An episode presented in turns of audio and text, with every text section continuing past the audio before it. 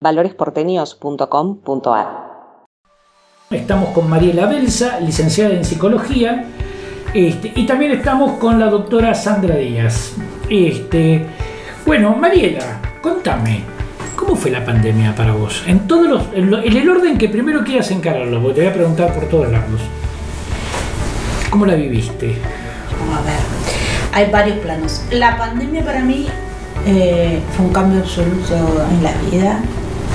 Creo que fue un límite a todos, en todos los órdenes, y nos obligó a mirar a todos los pendientes. Lo que dejamos pendiente, lo que dejamos pendiente en la pandemia estalló, nos estalló. Y nos obligó a pensar estrategias eh, creativas. Bueno, justamente, este, creo que los psicólogos, vos sabés que en general los psicólogos siempre han sido grandes negados con la tecnología, por lo menos esa ha sido mi experiencia. Este, de hecho, en una vieja época eh, fui a darle clases de computación en la, en la Escuela de Orientación Lacaniana. Este, sí, sí. Y te hablo hace 20 años atrás, así que te imaginas, mucho más negado que antes, la, la era pre-internet. Este, obviamente no tuve muy buen resultado y no es una cosa que haya continuado mucho tiempo. Pero te pregunto, ¿cómo te adaptaste y cómo se adaptó, eh, cómo se adaptaron tus pacientes a manejar la pandemia de una manera no presencial? ¿Eso costó? Mira, lo, que no, en lo particular no.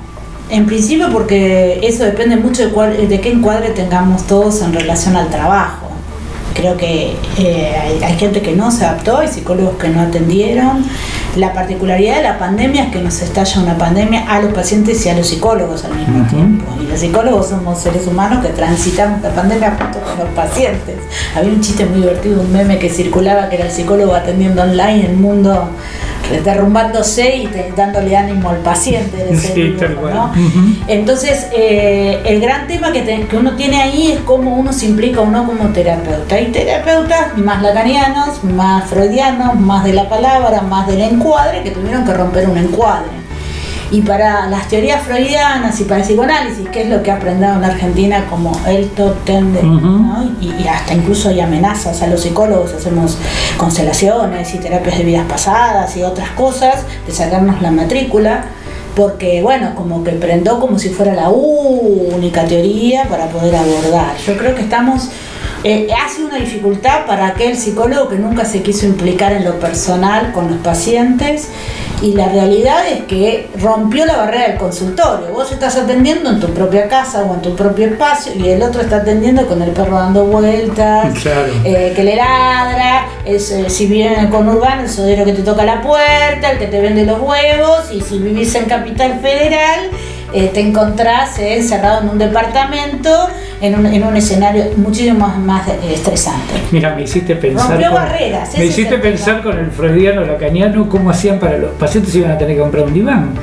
Claro, y, si, el departamento es muy chico, ¿dónde lo meten? Tenés, dos temas ahí. Uno es esto, rompe un encuadre, y el otro, que eso depende obviamente del paradigma con que cada psicólogo trabaje, y el otro es que también le rompió el encuadre al paciente. Una cosa es que yo te cuente que no puedo poner un límite a mi hijo y otra cosa es que el chico se te meta en el medio de la sesión todo el tiempo y vos veas en escenario qué es lo que sucede. Para el psicólogo más psicodinámico, el que es psicoanalista, el que trabaja solo con lo, con lo que pasa dentro de la cabeza de alguien, bueno, fue una vidriera la vida de la gente. Ahora para el psicólogo, yo estoy acostumbrada a trabajar con sistemas y no me, no me ni tampoco tengo una barrera tan tajante en relación a lo que es mi vida personal, por si fuera una suerte de secreto, en relación a eh, mi vida profesional. Nunca creí que teníamos que tener esa barrera. El gran otro, el famoso gran otro. Porque la realidad es que soy un ser humano. Entonces, en ese sentido no me costó la pandemia.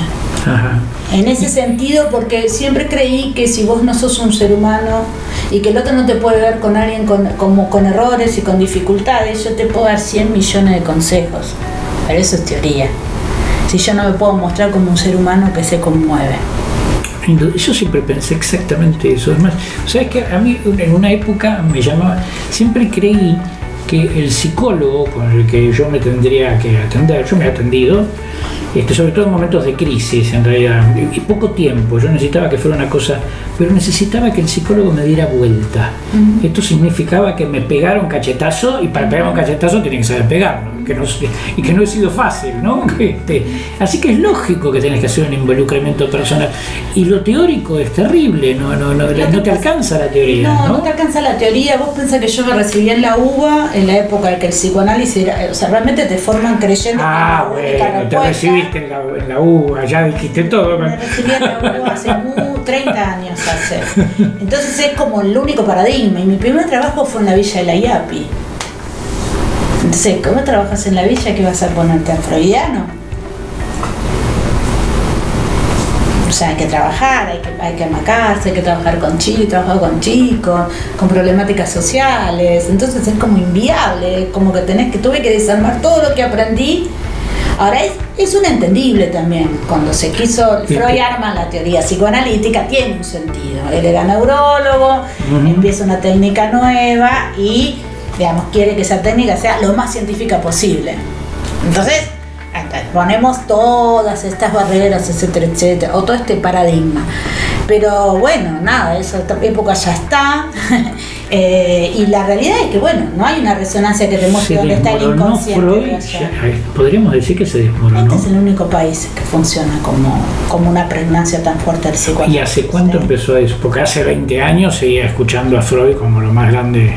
Hoy ya empiezo a verlo diluido, es más eh, empecé a escuchar que se cuestiona la teoría de la histeria del caso Dora.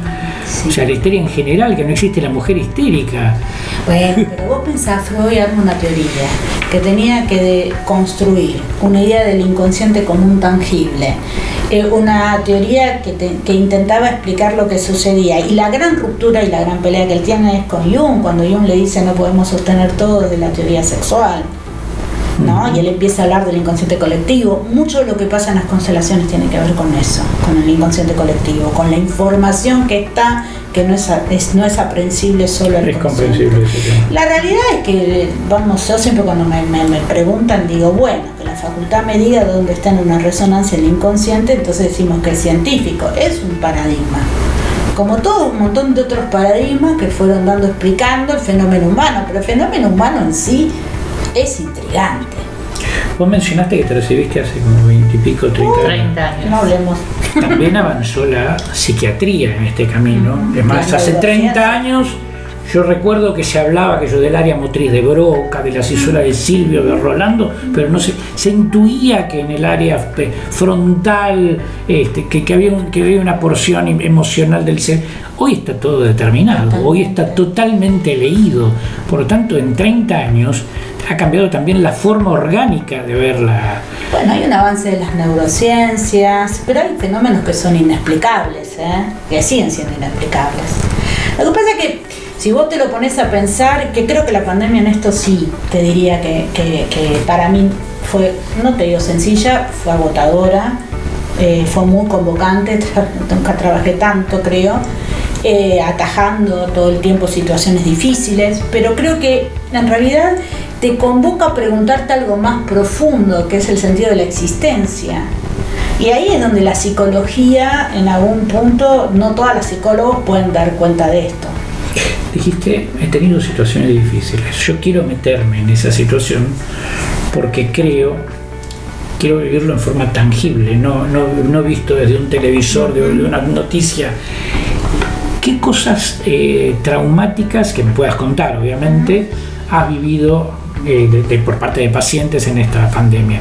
¿Tuyas o experiencias conocidas de profesionales y colegas? La, pandemia tiene varios planos. Yo digo que tiene planos en donde activó emociones locas, que es por lo que en general activó mucho escenario de pendientes, como te decía antes, parejas que esto no lo resolví, la pandemia lo estalla, gente que se separa después de 20 años de matrimonio, dice 20 años, ¿tú separas en pandemia? Sí, se separan en pandemia, sí, así como gente que se ha enamorado en pandemia, ¿no? Vamos a mirar el lado también lindo, pero el encierro nos hizo dar cuenta que teníamos hijos, de repente empezaste a convivir cuando te ibas 8 o 9 horas y tu ritmo de vida, sobre todo en determinados lugares, era bueno, me voy 9 horas de trabajo y vuelvo, los baños, los cambio, los llevo a fútbol, los llevo a inglés, ¿no? Y, tu convivencia con tus hijos, cuanto es normal en una familia, era muy poco tiempo.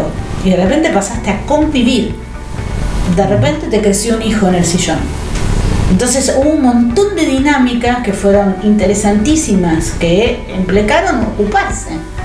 En la vida cotidiana nos ocupamos muy poco, institucionalizamos a los chicos en mucha cantidad de horas, ¿sí? Y, nuestro ritmo de trabajo para sostenernos económicamente es una gran cantidad de horas. Y de repente todo eso se diluyó, se diluyó la frontera entre los espacios de trabajo personales, los hijos, el marido, nos obligó a mirarnos. Eso es una de las cuestiones. Claro. Otra de las cuestiones que estallaron fueron, digamos, las otras cosas, yo digo siempre el daño colateral de la pandemia, que no tiene que ver con el COVID, sino con las enfermedades que se empezaron a activar. Entonces se tenía escenarios desde lo personal, muchos, duros, tumores que estallan, gente muy al borde de la muerte, por otras cosas que no tienen que ver con el COVID. Infartos, mucha gente que de repente viuda, muy joven, que se murió el marido, producto de los escenarios, Y de no poder activar una la estrategia frustración, económica. la estrés, miedos. Pues de no poder no, activar una. ¿qué, qué dijiste? No, de no poder No poder activar otras estrategias económicas. Ah, claro. Claro. sí. Entonces de repente, te, o sea, el- el- el- la biodecodificación biológica es otra de las áreas que yo investigué, habla de esto, las enfermedades no están ligadas solo al- a donde me agarra un virus, ¿sí? Están ligadas a lo emocional. De hecho, tengo un caso muy lindo que me demuestra esto. De primero, esto no creo que nos ha pasado a todos, no es eh, me, me contacto. El que no vivió angustia en este interín No, olvidate, estaba sintonizando otro canal, absolutamente. Pero viste que hay como una linealidad. Ah, me- mm, Hay un virus, yo me lo pesco, me enfermo, me muero. Esto fue como un poco que realmente esto eh, ayudó a que todos nos cuidemos. Pero hay algo interesante que vos, todos tenemos estas experiencias, gente que no se lo pescó, digamos, que no se enfermó, en una misma familia convivía, se enferma un marido, el otro no. Sí, sí, eso empieza a mirar, ¿qué, qué pasa ahí? Y empieza como a hacer un poco de ruido eso. Bueno, en este sistema hay una familia de un, de un- de un amigo que es muy interesante. Se lo, toda la familia se enfermó. ¿Quién no se enfermó? La abuela que tiene Alzheimer y un sobrino discapacitado. Down, que no tiene registro de lo que está pasando. Ah, o sea que. cómo es la influencia de lo emocional en nuestro enfermar. Este, claro, o sea, justamente la racional, el exceso de racionalidad. Y sí, cuántas situaciones de alienación. Yo, vos sabés que yo también me sentí que podía caer en la alienación en el medio de la pandemia. Es, es la primera vez que, que me miré tanto hacia el ombligo, ¿no? O sea, que. que- Que si vos todos mirás, tiene que ver con, la con el trauma. En la base de todo tiene que ver con el trauma. Hay, hay traumas eh, personales, ¿no? Uno puede haber pasado un montón de escenarios de trauma. Hay traumas digamos, que vienen con nuestros ancestros. O sea, la gente salió a comprar papel higiénico. ¿Qué faltaba en la guerra? sí, qué llamativo que eres. la- Comida, la gente se iba a comprar comida, Yo- pasar lo mismo. ¿Qué falta? ¿Qué hice? Se cerraba a las 7 de la tarde. ¿Sabes cuál es el único pensamiento? Comprar cosas que no se echaran a perder. Ajá. Porque la primera vivencia que uno tuvo es la vivencia de la hambruna. Entonces el sistema, ¿cómo se puso? En sistema de supervivencia. ¿Qué hago? Me tengo que comer. Comer me permite so- Sí, sobrevivir. eso.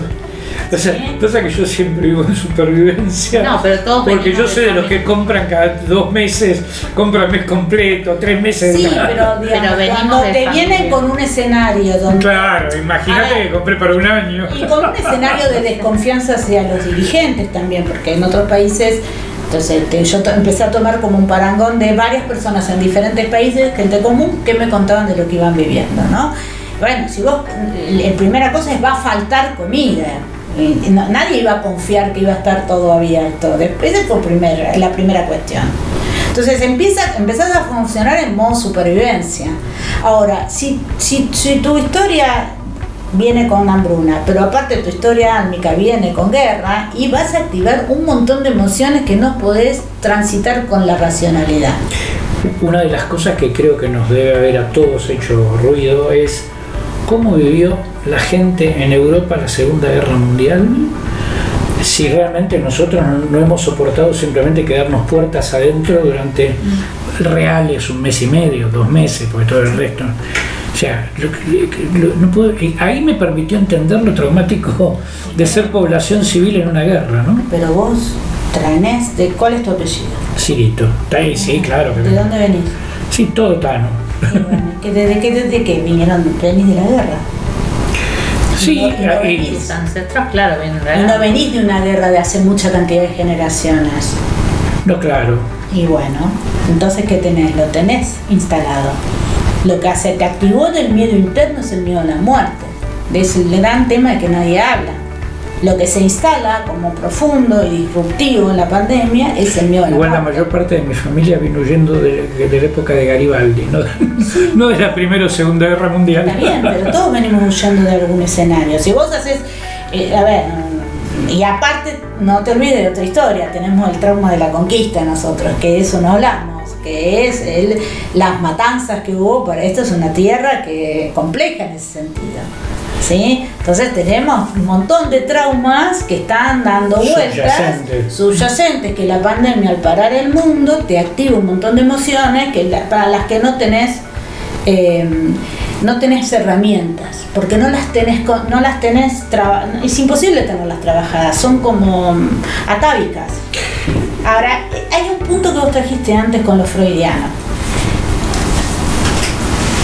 Digamos, el inconsciente es un reservorio de información, decía Freud, ¿no? Ahora, la mayor forma de ver cómo uno accedió al inconsciente fueron los miedos que se activaban en la pandemia. Porque hay un montón de información que vos sabés que tenés, pero que no sabés cómo la tenés. Ahora, el acceso a esa información no es solo el psicoanálisis. Hay un montón de formas ahora, hemos aprendido que hay un montón de formas de acceder a esa información. Yo creo que eso fue lo que activó la pandemia.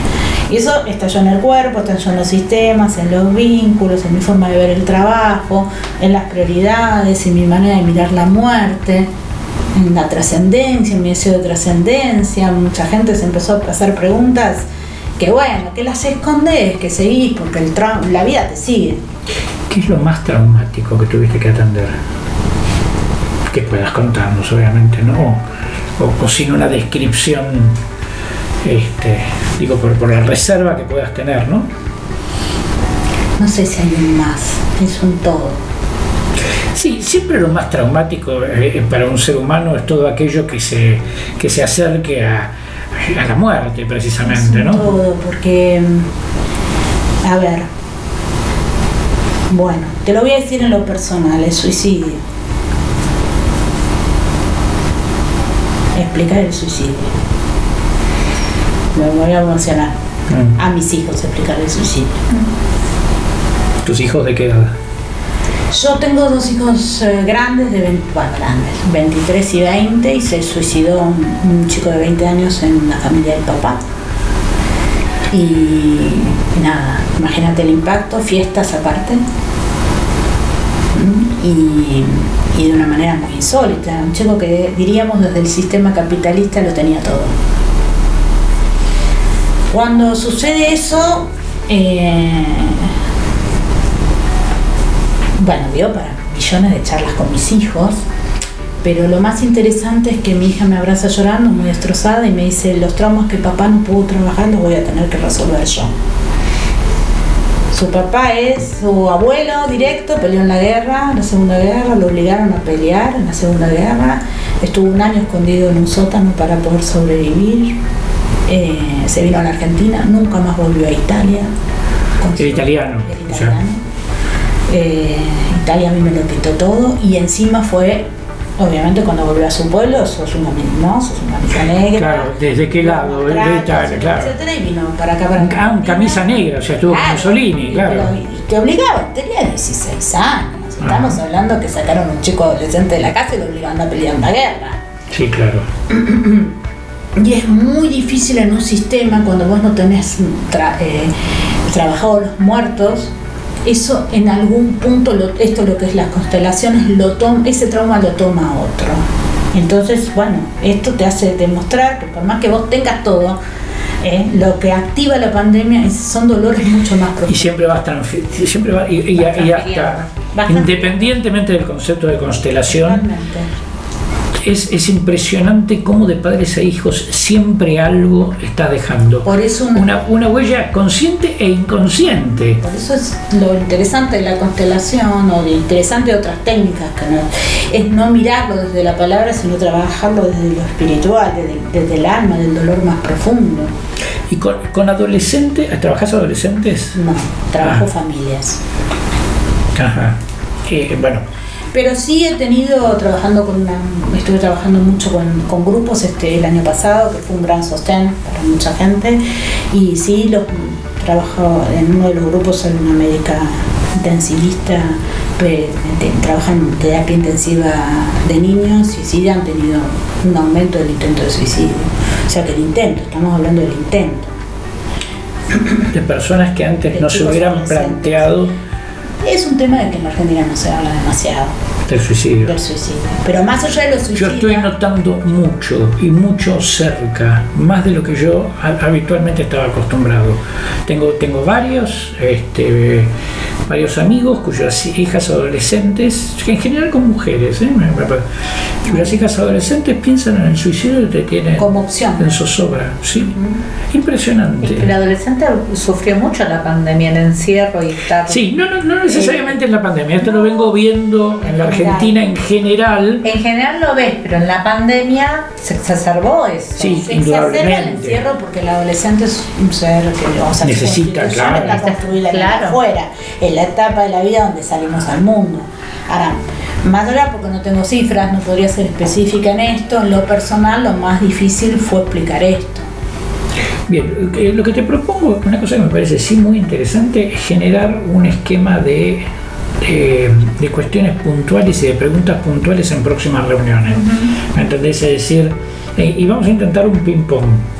Este, pero objetivamente, bueno, me, me interesaba mucho, me interesa justamente, yo creo que es uno de los roles que más se reformuló en la pandemia. Mi hija, por ejemplo, eh, a, a ver, en casa, este, cuando existe la necesidad se recurre al psicólogo y es una cosa que se mama desde chico, ¿no? O sea, mis hijas, las dos, en algún momento, mi, que te hablo siempre en la adolescencia, mi hija tiene 14 años y está, no está yendo al psicólogo, está yendo al psicólogo como más le gusta, que es ir a su cuarto y sentarse a hablar con el psicólogo y no tener que ir personalmente.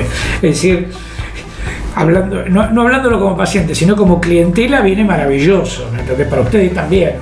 Pero los adolescentes no saben cómo. Ah, ¿no? Todos los psicólogos. ¿No todos? En la virtualidad. Lo que nos ha permitido es esto. Yo he hecho regresiones a gente que está en Inglaterra. Eh, claro, estoy sí. abriendo un curso y se sumó gente que un chico que está en Perú. eh, digamos, hay una visibilidad que te dan las redes también. Entonces la gente empezó a buscar cosas y esto nos obligó a mirar. A mostrarse, te y a obligó a mostrarse, y de repente yo que no soy no, no, no, no, no era que no usaba las redes pero de repente se dio una visibilidad porque la gente te pedía eh, que hablaras de algunos temas o escribías algo y la gente después por privado te decía por favor seguí hablando no porque creo que en algún lugar te activó lo más fuerte que te activa es tu noción de la muerte esto es algo que nadie quiere vivir si vos o sea, el sentido de la trascend- en algún punto conviviste con la muerte todo el año. Absolutamente. Y esto te implica una, una perentoriedad. Vos tenés que resolver, o sea, vos no puedes ser mañana, tenés que mirar el ahora. Y no es en la teoría el ahora. No, Entonces claro. es, ¿qué me pasa hoy si me muero de esto? La próxima vez también te voy a invitar a que me hablemos del suicidio en sí mismo, de cómo se conforma un suicida, cómo se conforma psicológicamente. ¿Cómo? Es muy complejo, porque en realidad hay muchas teorías al respecto y es muy complejo. Bueno, por una cuestión... ese no es un tema que, que- que tendrían que buscar. A ver, hay muchas teorías en relación al suicidio. O sea, vos tenés toda la parte psiquiátrica de gente que border, tra- ¿no? Ujú, Trastornos sí. de personalidad. No me refiero a ese, ¿no? ese caso de eso sí. Digamos, desde mi mirada en los sistemas de los suicidas hay asesinatos. Y desde las constelaciones lo comprobas todo el tiempo. Lo dejamos para el bueno, pues así, así le damos un tiempo. Bien. Bueno, muchas gracias. Es re interesante. Si querés comunicarte con nosotros, lo podés hacer a través de valoresporteños con ni@gmail.com Nuestras redes, Valores Porteños en Facebook, arroba Valores Porteños en Instagram y en nuestra web valoresporteños.com.ar.